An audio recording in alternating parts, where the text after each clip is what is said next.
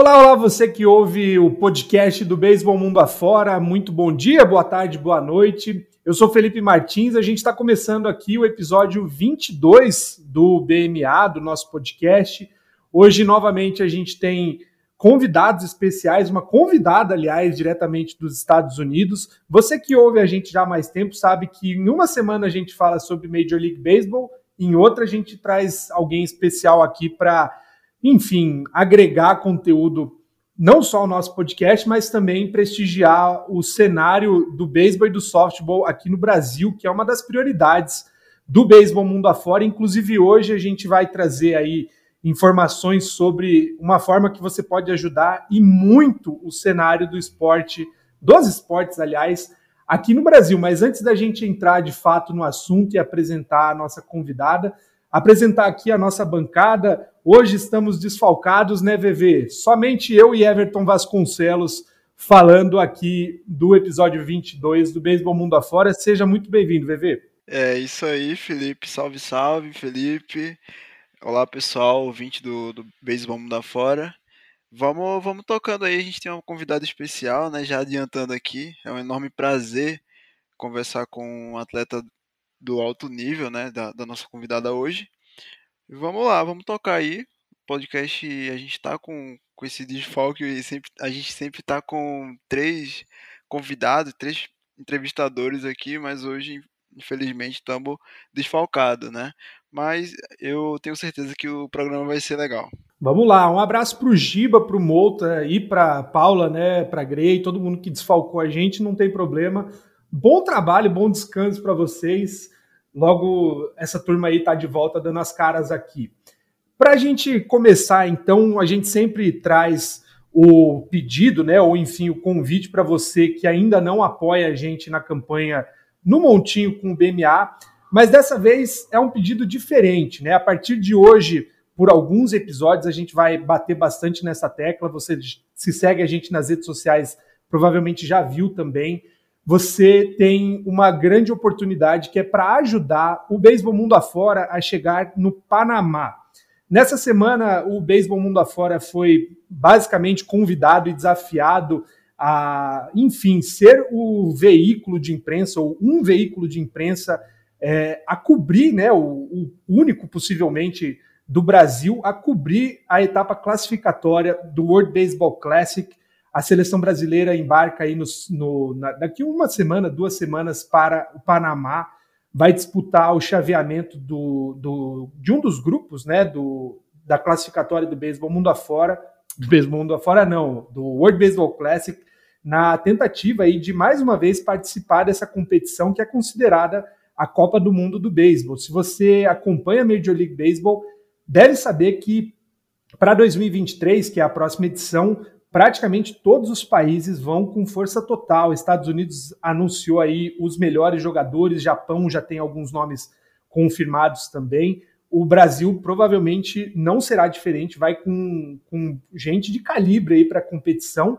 E o beisebol mundo afora vai estar no Panamá para acompanhar aí esses três, quatro jogos da seleção brasileira na expectativa de chegar ao World Baseball Classic em 2023. É uma viagem custosa, não é barata, mas nosso compromisso é produzir o conteúdo de primeira e de qualidade e a gente precisa da sua ajuda. Se você puder, é, acompanhe as redes sociais, principalmente, divulgue a, a, o material que a gente tem produzido sobre esse projeto, esse sonho do, do beisebol mundo afora. E se você puder contribuir financeiramente, nós temos uma campanha de financiamento coletivo. Temos várias formas, né, VV, que você pode doar e participar desse momento com a gente. É, exatamente, Felipe. A gente, como você bem falou, né, para essa ação que a gente vai fazer no Panamá, abrimos a, a vaquinha, né, que você pode acessar pelo link da bio do nosso Instagram ou Twitter, e também tem o Pix, tá? Quem quiser apoiar pelo nosso Pix é o contato arroba beisebol.com.br tá bom, pessoal? Então, se você gosta do nosso trabalho e quer ver né, uma cobertura que a gente promete fazer, né, que é uma cobertura de excelência jamais vista aqui no Brasil, né, peço que você nos apoie, tá? A gente tem essas duas formas de, de apoio aí. Muito bem, então tá dado, tá dado o recado aí, os recados paroquiais. Siga a gente lá nas redes sociais, apoie esse trabalho para a gente continuar crescendo. Sem mais demoras, apresentando aí nossa convidada de hoje. Estamos com Bárbara, eu não sei se é Wall ou Vol, ela vai poder me corrigir aqui, mas a Bárbara é de Curitiba, é minha conterrânea, inclusive. Ela hoje vive lá nos Estados Unidos, né? Trabalha e atua na, no campo do softball em uma universidade, né? Ela vai poder contar melhor para a gente. E também a Bárbara atuou, atua pela seleção brasileira de softball, atleta de alto nível. Seja muito bem-vinda, Bárbara. Obrigada, Felipe. Oi, pessoal. Oi para todo mundo que escuta aqui. É, meu nome é Bárbara Vou. Você não é o único que nunca sabe se é Vou ou Vou. Como é nome alemão, então o W tem som de V. Então fica Bárbara Vou. E é um prazer poder estar aqui. Eu sou muito grata pelo convite de estar podendo participar hoje. A gente que agradece seu, seu aceite ao convite, né, Bárbara? A gente já já trouxe aí alguns meninos da, da seleção brasileira de beisebol. Nada mais justo do que a gente falar também do softball, né? Porque o softball brasileiro é, é destaque, né? A gente vai falar hoje sobre a participação de vocês em competições internacionais recentes.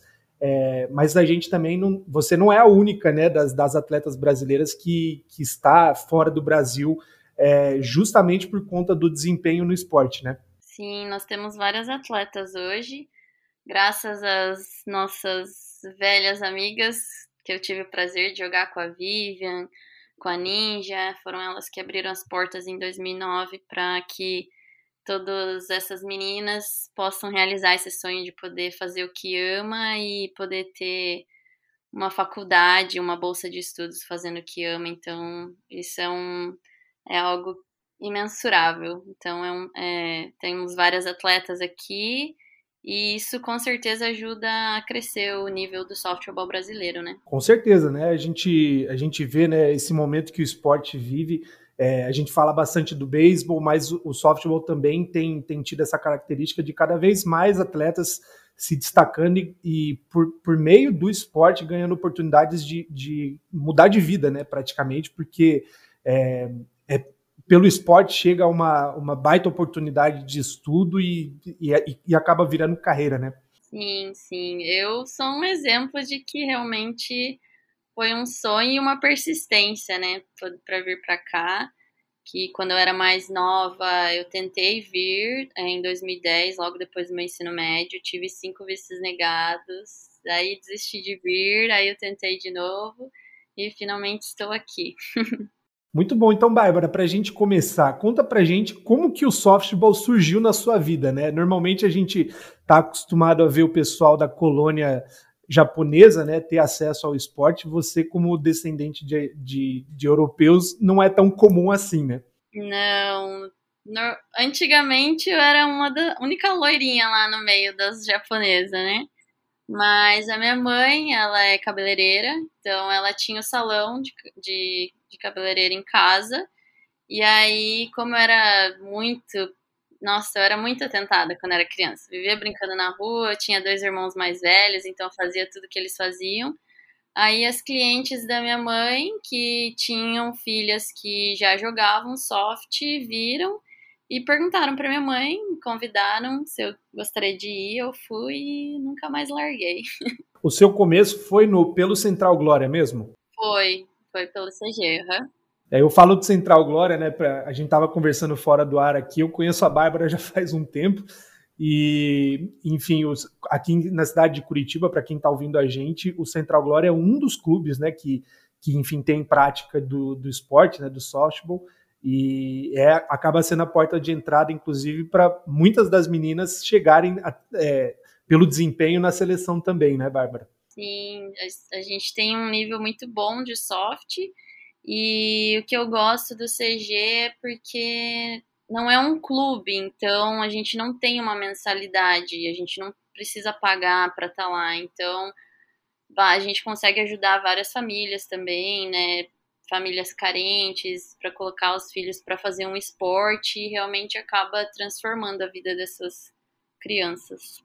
E Bárbara, nesse seu início né, no, no esporte, que não, não é um esporte comum para brasileiros, é, imagino que você tenha encontrado algumas dificuldades. A gente queria saber, né, quais, quais foram as principais dificuldades que você encontrou no esporte, né, nesse, no início da prática. No início, a minha família nunca teve uma condição financeira muito boa, né? Então, os materiais muito caros, aí eu via as meninas sempre com os melhores equipamentos, eu queria ter e não podia. Então, uma forma como a gente estava conversando aqui antes de começar, né, o podcast é eu comecei a fazer bombom no, na escola, bombom caseiro, e eu vendia para poder ter as minhas coisas, já que a minha família não poderia me ajudar com muito, né? Então foi essa forma que eu ajudei quando eu vi que tinha alguma dificuldade, porque querendo ou não, é, por ser, por treinar na terra, tem que ser uma chuteira específica. Então essa chuteira específica era mais cara do que uma que eu fosse comprar normal de futebol, algo do tipo. Então, essa foi a forma que eu encontrei para me virar para poder ter as minhas coisas. E Bárbara, conta pra gente é, esses primeiros passos né, que você deu no esporte, treinando lá com o Central Glória. Como, como foi o desenvolvimento ao longo do, dos anos? Né? Quando exatamente você começou? Quando que o softball tomou a proporção da sua vida que tem hoje? Uh, eu comecei a jogar com 11 anos. E o que me marcou muito e me ajudou muito na minha infância, é, não quero fazer ninguém chorar, né? Mas ah, quando eu tive o meu primeiro campeonato é, do Taça TM Yajima, eu ganhei o meu primeiro troféu de receptora. A gente foi vice-campeão, era mirim na época. E meu pai e minha mãe, eles estavam quase se divorciando. E aí eu cheguei de viagem, meu, a gente sempre chega tarde, né, das viagens, porque a maioria dos campeonatos é em São Paulo. Então, quando eu cheguei em casa, eu só deixei o meu troféu na mesa do meu pai, na escrivaninha do meu pai. E aí, no outro dia, eu fui para aula. E, infelizmente, meu pai decidiu tomar uma atitude de, né, é, ir embora de uma forma que a gente não esperava, né? Ele veio a falecer e aí acho que naquele momento o soft foi o meu refúgio para eu fugir de tudo que eu estava passando. Porque minha mãe também, ela não ficou muito bem por muitos anos. Então, eu com 12 anos já meio que tive, já era mais independente. Eu, eu que tive que cuidar da minha mãe já nova. E então eu cresci dessa forma. E aí o soft foi o que acho que me ajudou a não tomar decisões incoerentes que não iriam me ajudar naquele momento. E lógico, eu sou muito grata por, por todo mundo lá do, do Central Glória, as famílias que me ajudaram. Em nenhum momento eles hesitaram em me ajudar, eles sempre iam me buscar para ir para os treinos. É, eu via, eu passava os finais de semana com as meninas, então eu via a forma que elas viviam, então eu cresci querendo ter aquela vida. Eu cresci querendo ter um objetivo. Eu vi elas estudando para poder fazer cursinho para entrar numa faculdade. Então foram objetivos que eu fui criando por conta do soft naquela época. Então a gente pode dizer que o softball ele, desde cedo definiu meio que o rumo da sua vida, né? Sim, sim. Foi um meu propósito de vida, digamos assim. E Bárbara, é, passando aí um pouco para eu, eu, imagino, né, que desde você comentou aí de, de campeonatos, é, em que momento da, da sua trajetória no softball é, surgiu a primeira convocação para a seleção brasileira, que imagino ter sido o, o ponto de destaque, né, a, a partir de quando as coisas passaram a tomar uma proporção maior? Na minha época, a gente não tinha muitas seleções como a gente tem agora, de todo ano sair um sub-15, um sub-14, não existia. O primeiro sub que a gente teve era de sub-17. Então, na, na época, eu só tive uma oportunidade para tentar fazer a seletiva para o sub-17, como eu já tinha 17 anos, né? E não me chamaram. Eu fiquei bem frustrada na época, claro. Mas aí, minha primeira seleção, isso foi 2017, eu acho. E aí a minha primeira seleção foi em 2011, não, 2007. Foi em 2011 e foi uma seleção adulta já. que foi bem aleatório, né? Porque várias meninas, o campeonato ia cair com várias meninas estando no, nos Estados Unidos já. Então eles foram perguntando quem poderia participar de um sul-americano, porque foi bem repentino, né, que surgiu o sul-americano. Então eles montaram o time perguntando quem poderia participar. Lógico que eu não perdi minha chance de falar que eu ia. E foi aí que eu comecei minha carreira na seleção. Desde então, eles viram como eu jogava, eu fui me dando super bem já na primeira seleção e não saí mais. Bacana. É, e a gente sabe que na seleção vocês né, enfrentam algumas dificuldades, e a gente até vai falar sobre isso mais para frente, né? Mas assim, é, qual que foi o ponto alto, né, dessa sua trajetória na seleção? Qual que foi o ponto alto que você lembra assim? Ah, foi poder participar dos Jogos Pan-Americanos em 2015. Nossa, eu acho que esse é o sonho de toda, todo atleta, ainda mais uh, o nosso esporte, né? O softball, que não é nada reconhecido no Brasil e a gente não, não é só atleta, a gente é atleta, a gente é administradora, a gente tenta arrecadar dinheiro, a gente corre para fazer mais coisas, então mesmo não focando em ser só atleta, a gente conseguir classificar e jogar num alto nível desse é, é algo que não, não tem preço, assim, sabe? Então foi o meu maior sonho e, e conseguir jogar bem num alto nível daquele. Então aquilo me deu a certeza de que eu deveria continuar e tentar vir para os Estados Unidos, jogar no college, mesmo já sendo mais velha. Então eu acho que o PAN foi o campeonato mais top assim que eu já participei.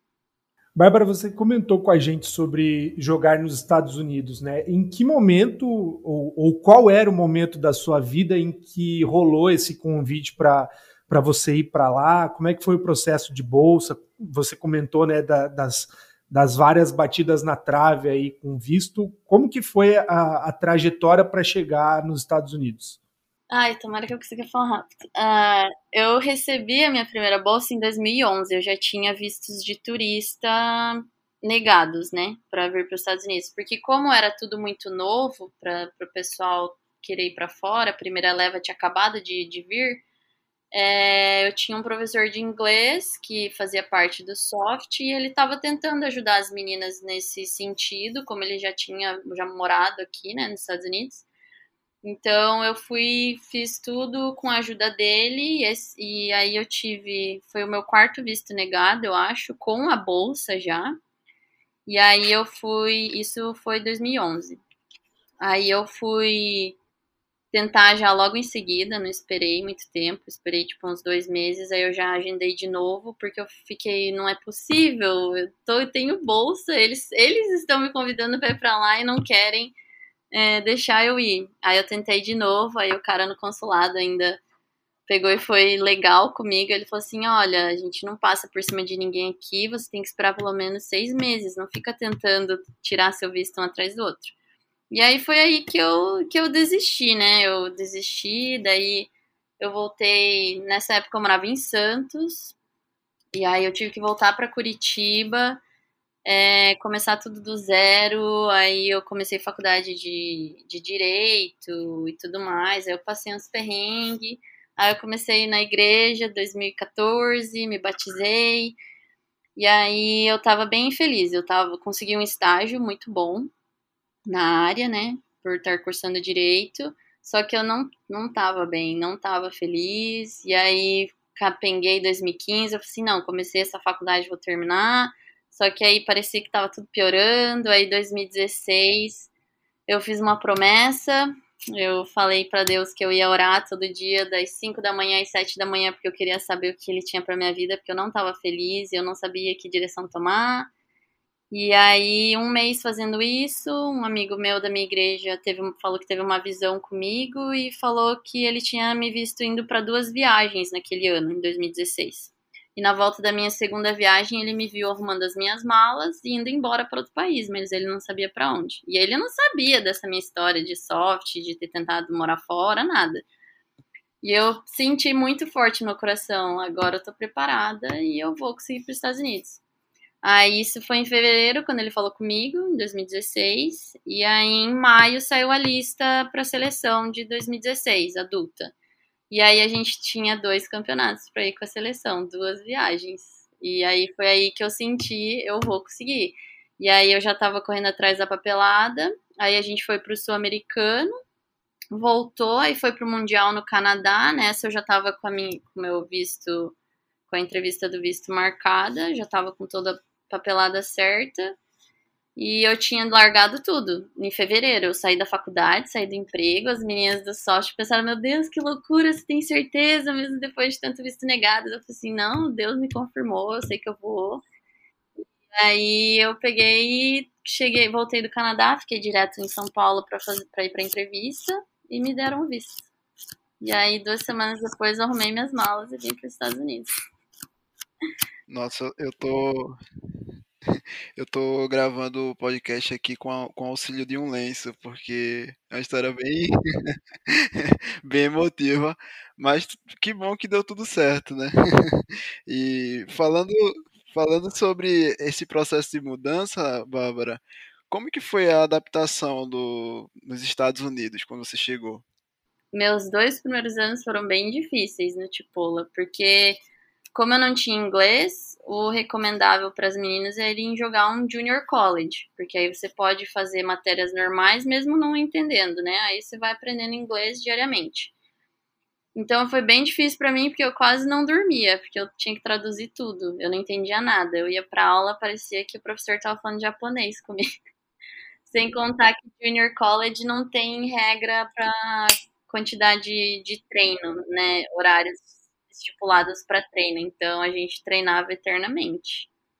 Era bem exaustivo, e daí eu chegava, ainda tinha que estudar, ficava até de madrugada, daí acordava às 5 horas da manhã para fazer os workouts da manhã então foi puxado, mas foi, acho que, a melhor experiência que eu tive aqui nos Estados Unidos, porque foi quando o meu nível de softball cresceu muito mais. Eu, eu senti que eu melhorei muito mais, aprendi muito mais do que eu já sabia.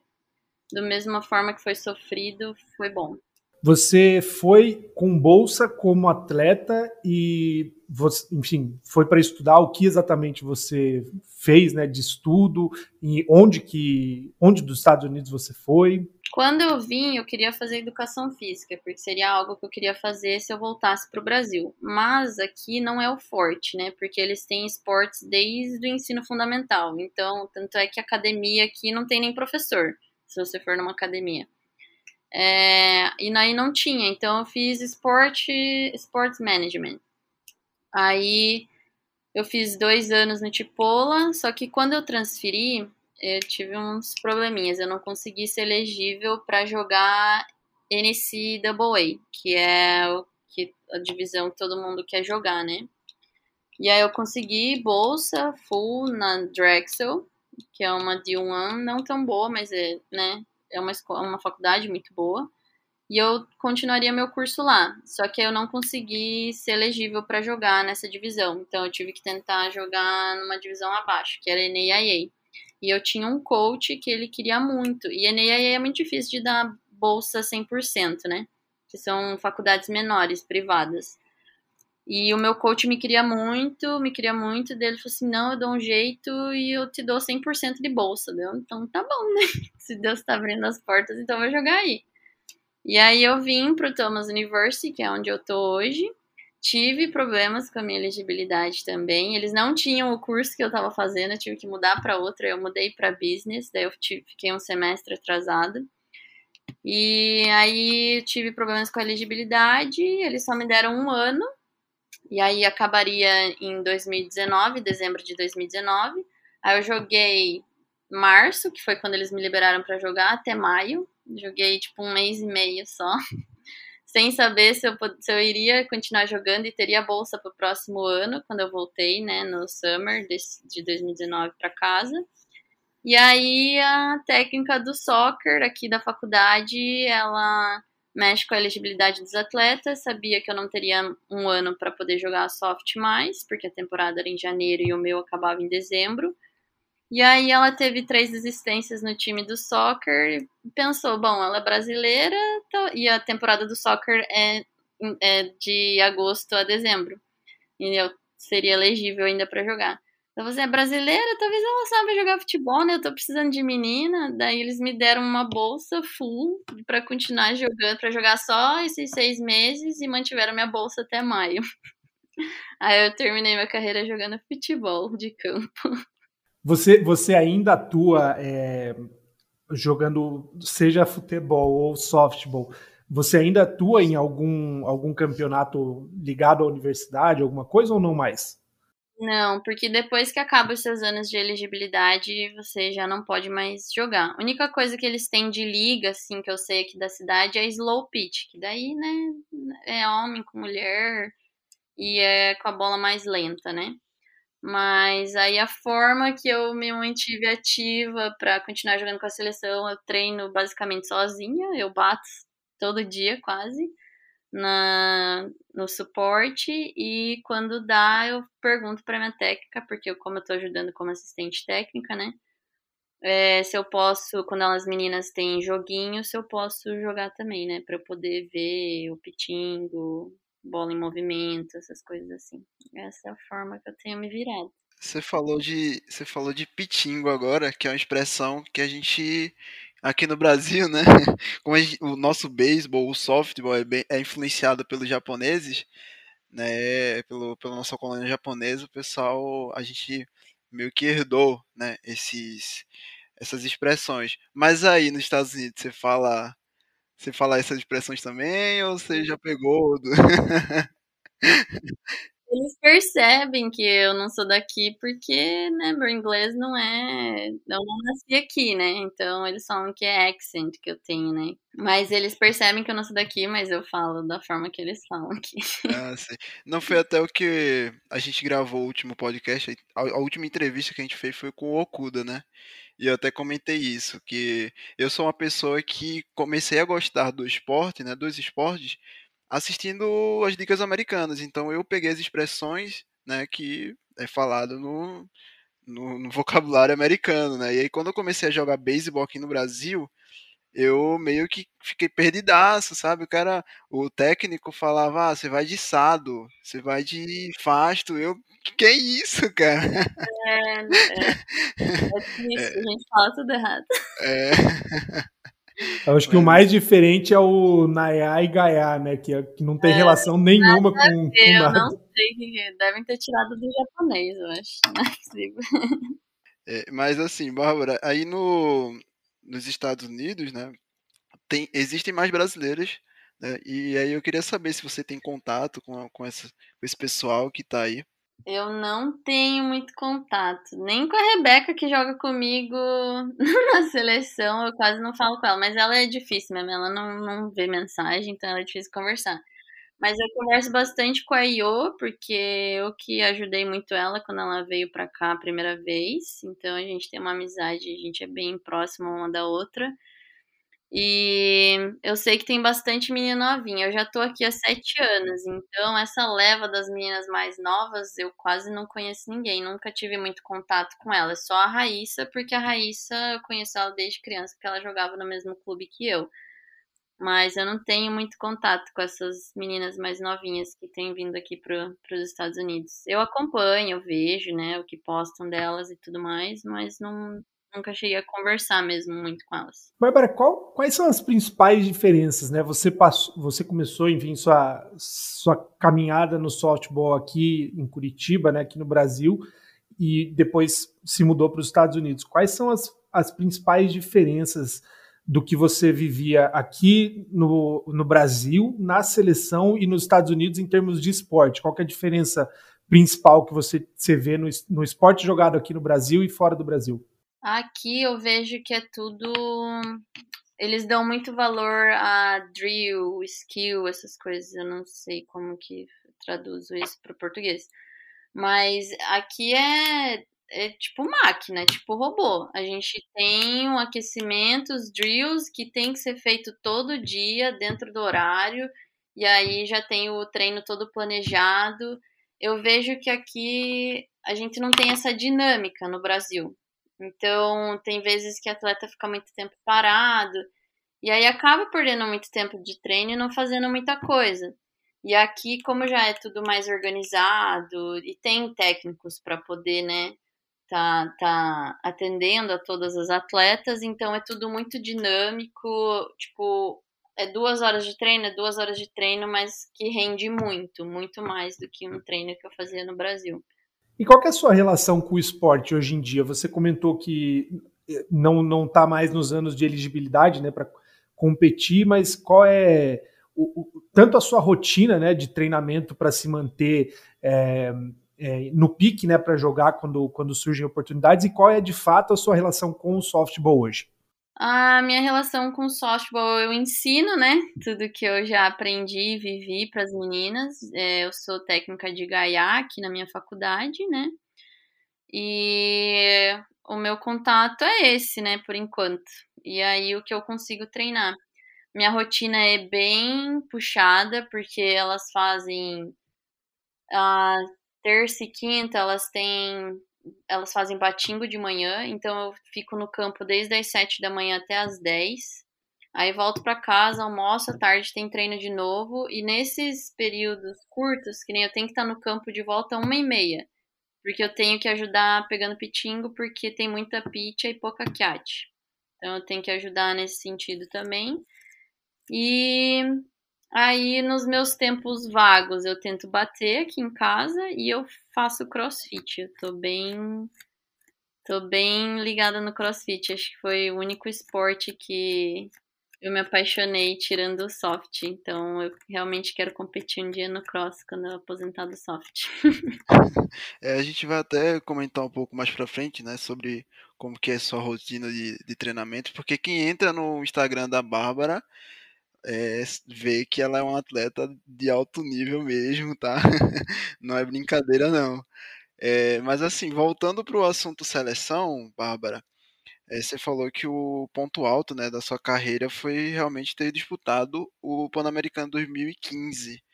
E aí depois disso, vocês tiveram, eu acho que, me, me corrija se eu estiver errado, mas acho que vocês tiveram duas dois campeonatos sul-americanos, né? Que vocês bateram na trave, né? E acredito que foi bem frustrante. Inclusive o último a gente acompanhou, né? Assim, é, sobre o campeonato na, na, na Argentina, né?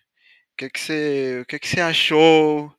Né? A gente acompanhou, viu que foi uma final, né? Bem, bem complicada.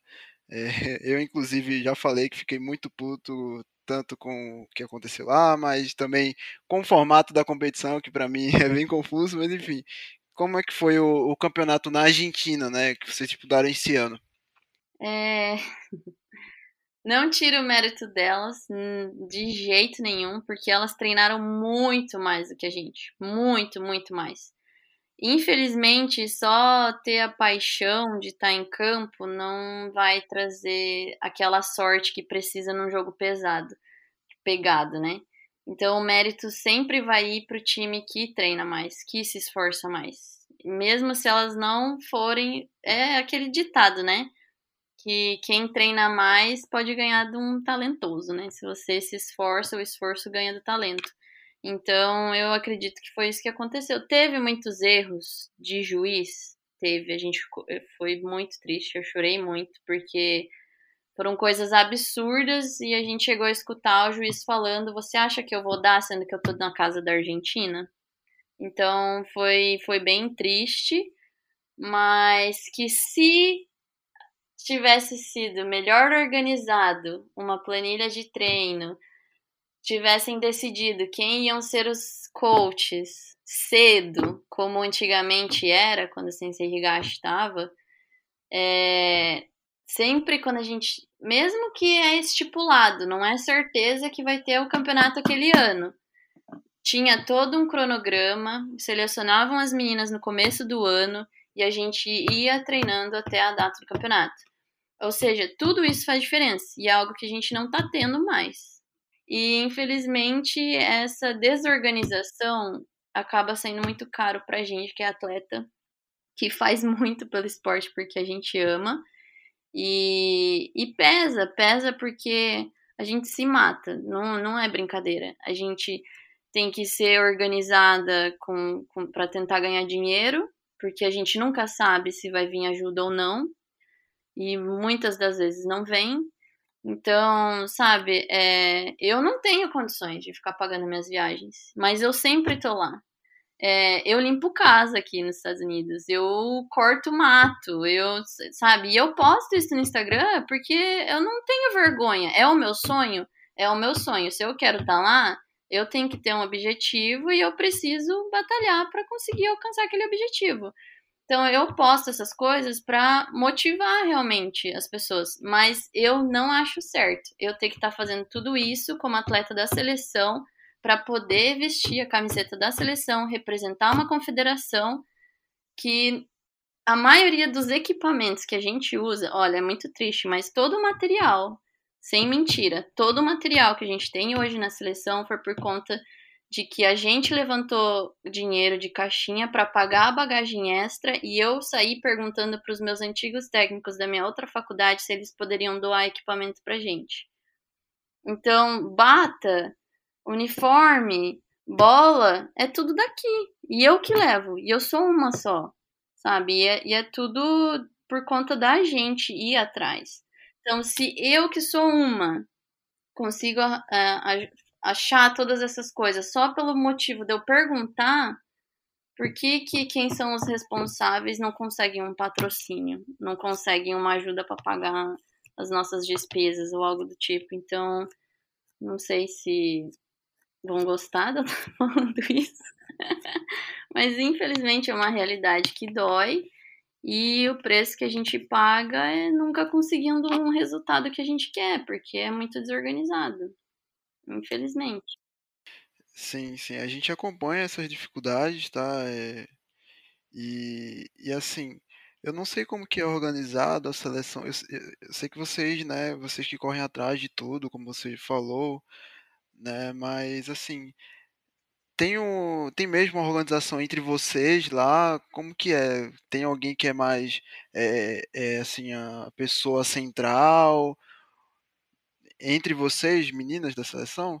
Ah, tem as que, né, é, eu, a Samira, a Sayumi, era a Bibi, a Nega. A Bibi a Nega eram as que mais faziam a correria da, da, da, lojinha, elas que fizeram a lojinha online, elas que faziam a correria de, de entrega, de, de tudo. A gente tinha antes, mas elas deixaram bem mais organizadas.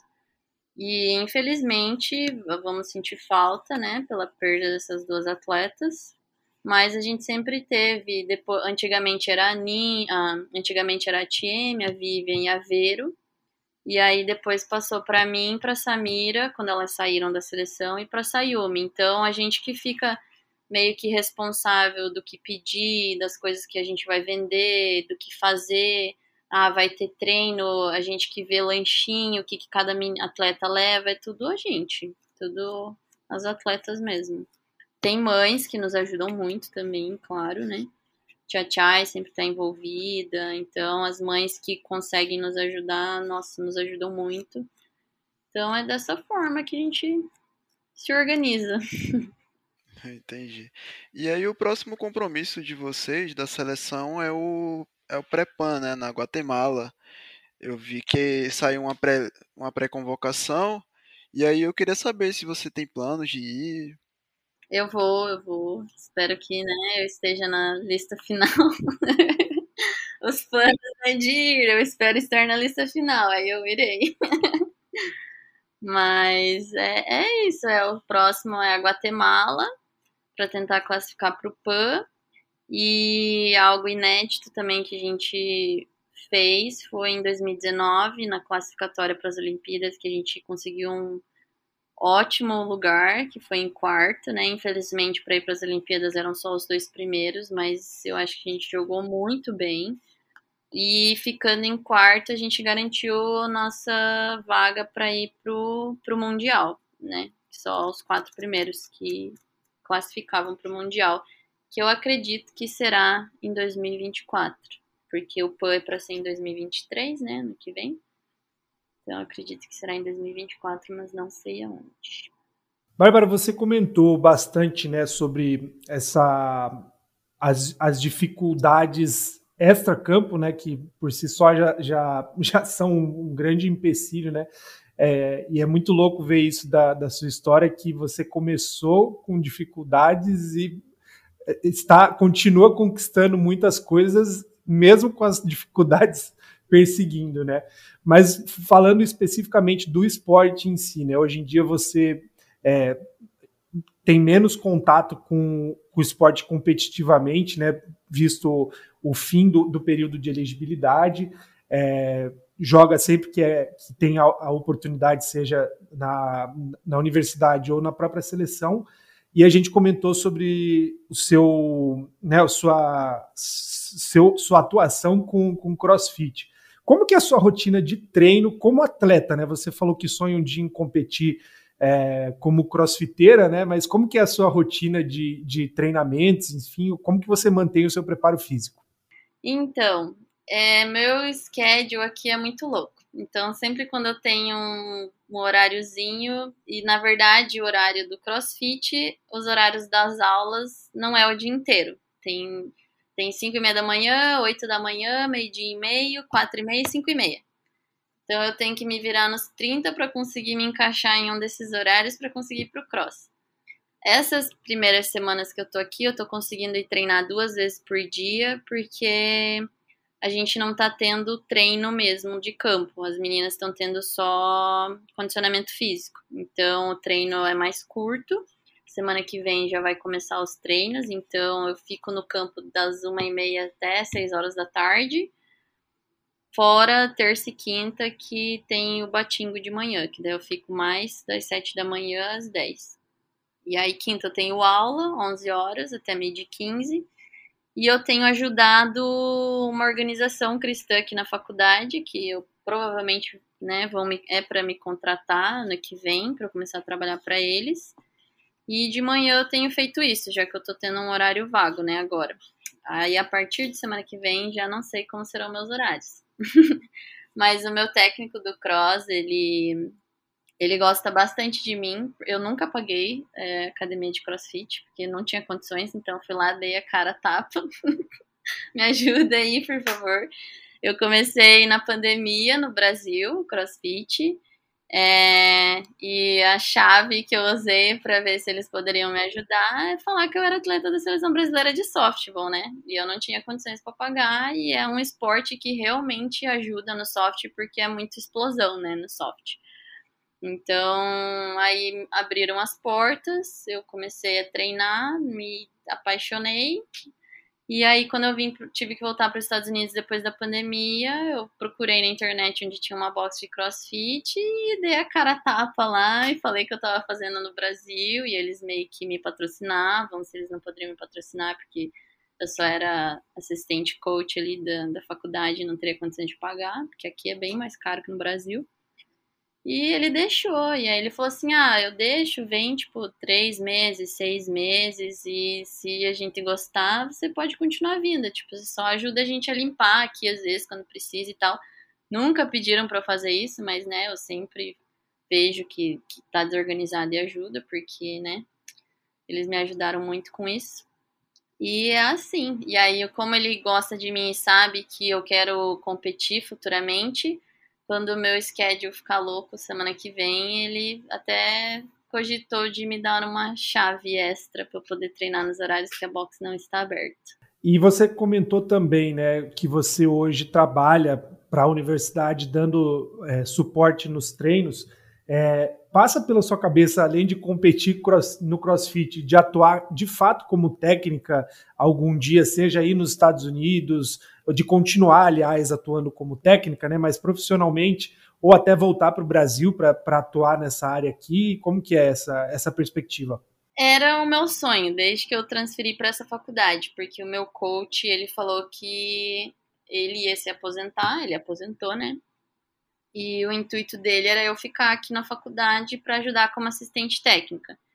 Mas depois que ele aposentou, algumas coisas mudaram. e, e é muito difícil as universidades contratarem internacionais, porque tem todo um processo, tem que contratar advogado, tem todo um processo é, para eu conseguir o meu visto de trabalho. Eu consigo, que nem eu vou aplicar para o meu OPT, vou começar amanhã, que é um visto temporário, né, de trabalho. E aí eu consigo trabalhar nesse um ano. Só que aí vai ser só esse um ano. Nesse um ano que eu estiver trabalhando, eu preciso já estar trabalhando com alguém que esteja querendo me contratar para o meu visto permanente de trabalho.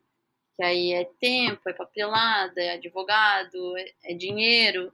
Então é muito difícil achar alguma faculdade que queira fazer isso. Então, né, eu fiquei orando e falei, Deus, quero estar envolvida nos esportes e tal. E aí apareceu esse emprego, é a Goal Line Ministries, que tem na minha faculdade, que é uma organização cristã, que está envolvida com todos os esportes, não só com soft.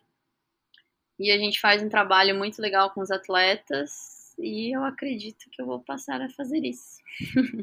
e aí, Bárbara, para a gente finalizar, não sei se o Felipe vai ter alguma alguma consideração final, se vai, se vai encerrar, né? Mas a gente queria te perguntar, né? Como é que você vê o futuro do softball no Brasil?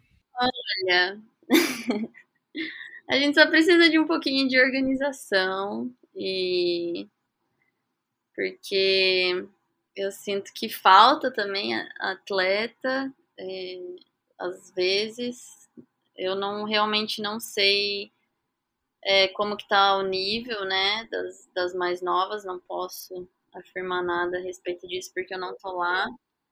Mas a gente precisa de, de mais organização para não acabar com tudo que a gente conquistou com a seleção adulta de soft, porque é uma carga bem pesada e, é algo muito grande que a gente conquistou que parece que está sumindo aos poucos, pelo menos esse ano.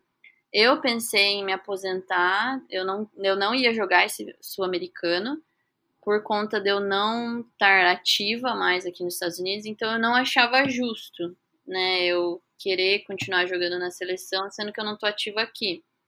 E eu pensei, eu decidi ir e pensei, se eu jogar mal, eu vou me aposentar, né? É, ficar treinando eu tô realmente não tá funcionando.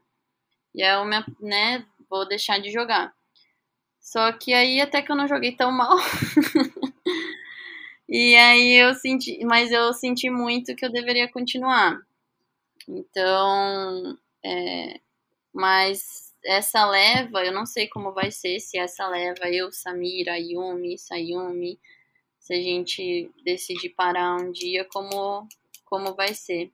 É, mas é isso, a gente tá lá ainda, tá. As meninas mais novinhas vê muita gente como exemplo, né? Meninas que a gente nem imagina. Então, eu tenho certeza, a gente joga, lógico, porque ama, mas também se frustra muito e chega a ser cansativo, né?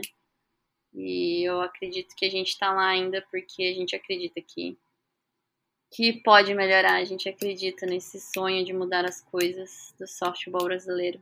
Então, para a gente encerrar aí da minha parte, é, qual é a mensagem que você deixa, né, para considerando o público que ouve a gente, tanto de né, colegas suas, ex-colegas suas, mas principalmente de é, pessoas, como você falou, que se espelham em vocês, né? Qual é a mensagem que você deixa para quem está começando a trilhar esse caminho? Ai, para não desistir. Qualquer área da sua vida você vai ter dificuldades. É, e não é porque você vê uma dificuldade que você vai desistir, porque não é assim que a gente conquista, né, nossos sonhos. Vai ser difícil, vai ser penoso, mas não tem preço que pague quando você tá lá vivendo aquilo com as pessoas que você ama, com as amizades que você fez para a vida inteira. Então, permanece firme, não deixa ninguém dizer o contrário, que seu sonho é muito pequeno, que você não pode chegar lá. E é isso. Continua treinando, porque eu acredito que a minha vida seja um exemplo de que se você persistir, você chega onde quer que você sonha. Qualquer lugar. Nenhum lugar é impossível. Bárbara, a gente do Beisebol Mundo afora agradece a sua, sua disponibilidade. Obrigado pela sua história, né? Pela mensagem que, que toda todo esforço, né, vale a pena, todo, toda perseverança vale a pena. Meus parabéns, né, pelo que você tem construído com a seleção, mas principalmente como, como atleta como pessoa, né, pelo exemplo. E o Beisebol Mundo Afora segue com portas abertas, né? Não só para você, mas para todas as, as meninas do soft. É sempre um prazer poder receber vocês e ouvir sobre o que é viver né, essa realidade do, do beisebol e do softball no Brasil, é, tendo isso como sonho, né, de, de, viver desse esporte. Muito obrigado. Ai, obrigada a vocês pela oportunidade. Vou tentar convencer as meninas a participar. Elas ficaram, todo mundo tem vergonha. Aí falaram, vai você mesmo. Ah, então tá bom. Mas é isso, obrigada mesmo, obrigada. Vocês fazem um excelente trabalho. Eu sei o quão difícil também é para vocês, para poder divulgar um esporte pouco reconhecido no Brasil. Então, muito obrigada mesmo pelo trabalho de vocês e por acompanhar a gente, que é o principal. Isso nos ajuda muito também. Everton Vasconcelos, agradeço também a sua companhia, a sua participação, meu caro. E fica essa mensagem aí, né? Continue apoiando não só o softball e o beisebol brasileiro, mas apoiem também o beisebol mundo afora, porque todos juntos a gente vai um dia chegar longe. É isso aí. É isso aí, mas assim, é, eu queria agradecer tá, também a, a Bárbara. É, certamente a história dela, né, é bem importante de ser contada porque é uma, uma história bem inspiradora mesmo, né? Eu, eu, eu já ciente da, das dificuldades que a seleção enfrenta hoje, mas não esperava que ela tinha passado por tanta coisa, né? Mas como eu falei, que bom que no fim deu certo, né? Ela tá aí, é, enfim, é a prova que o esporte forma cidadãos, né? Então queria agradecer de, de verdade, né? E é isso, pessoal. É, acompanhe o, o, o, softball brasileiro, tá? O perfil das meninas é o softball, softball underline Brasil. Sigam elas, elas têm lojinha. A gente, inclusive, eu, o Felipe, já comprou camisa, boné, né? Então apoiem, tá? E é isso, tá? Até a próxima, Felipe. Valeu. É isso aí, recado dado e reforçando. Se você está ouvindo a gente, não segue as redes sociais do Beisebol Mundo Afora, procura a gente lá, procure o Apoia-se, né? A nossa campanha no Montinho com o BMA, só jogar no Google você consegue encontrar. Mas, por favor, a gente pede a partir de hoje, né, dia 14 de setembro, é, episódio 22 do Beisebol Mundo Afora, até o dia 29 de setembro, vocês vão ouvir muito a gente falar disso dê suporte ao beisebol mundo afora para a gente chegar no Panamá. Isso é um pequeno passo para o beisebol, aliás, um pequeno passo né, para o jornalismo é, brasileiro encobrir o esporte. Para a gente é um passo gigantesco e o nosso entendimento é que essa é a nossa forma de coração de contribuir para o crescimento de, de dois esportes, né? Beisebol e softball aqui do Brasil, coisa que a gente gosta pra caramba. Se você puder, faça parte desse projeto com a gente, sonhe com a gente isso. Logo a gente traz novidades, vai ter muita coisa boa sendo produzida, muita coisa boa que a gente vai trazer de bagagem. Não, não deixe de seguir as nossas redes sociais para não perder nenhum detalhe. Na semana que vem a gente está de volta. No meio tempo, ouça os nossos episódios anteriores, se você não ouviu ainda. Acompanhe aí o nosso Instagram. Enfim, continue com a gente, que a gente não para de produzir conteúdo. Um grande abraço, até semana que vem. Valeu!